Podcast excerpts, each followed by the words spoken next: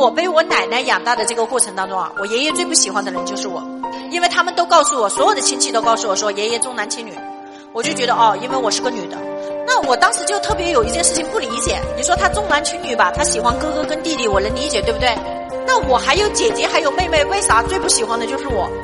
我就觉得我想不通啊，我又很乖呀，什么事情我又去干，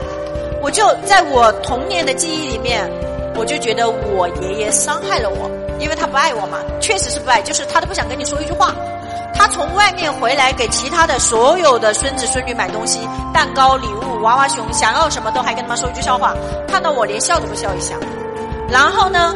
给我带了也带了一个礼物，带了那个五分钱的那个冰袋呀。本来我拿到那个冰袋挺开心的，结果看完他们的礼物一圈还用不完以后，我就那个那个伤心到谷底，因为毕竟我还只是个孩子，没有今天的认知。所以我就总觉得我爷爷不喜欢我，或者是我爷爷伤害了我。但是在我十多岁的时候，我印象当中如果没有记错的话，应该是我妹妹就一两岁吧。我爷爷去世了，去世的那一刻的时候，因为我发现我哭的是最厉害的一个孙，就孙子辈里面我是哭的最厉害的。我哭的最厉害的是你都没有爱我，但是我居然舍不得你。然后我发现可能男人的承受能力不一样。我爷爷最爱我哥，我哥一滴泪都没掉。我当时也不能理解男人的情绪表达模式啊，我就觉得我爷爷是不是死了以后会有点死不瞑目？我当时会有这样的认知，因为你最爱的人在你死了以后哭都没哭一下，结果你不爱的人在这里哇哇哭，并且我真的舍不得你，我在想着你是不是会后悔？其实人死完以后就没有我们这么普通人认为的有那么多情绪了，他其实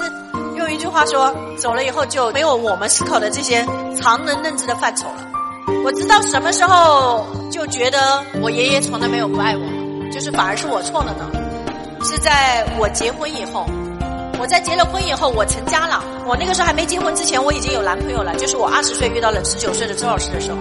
我突然就有一种感觉，就是两个人夫妻俩哦，或者男女朋友住在一块儿，我突然觉得特别幸福。那个时候我突然意识到一个点：我奶奶把我养大，结果因为抚养我这件事。跟我爷爷过的生活不是属于正常夫妻亲密的那种生活，就是因为奶奶的答案就是我必须领养这个孙女，你们谁劝说都没有用。就是我叔叔反对，或者有时候说一句话，你养她有啥用？或者有一些亲戚说我奶奶是要用来拿命拿出来的，我就养她养到底了，我不管你们怎么说。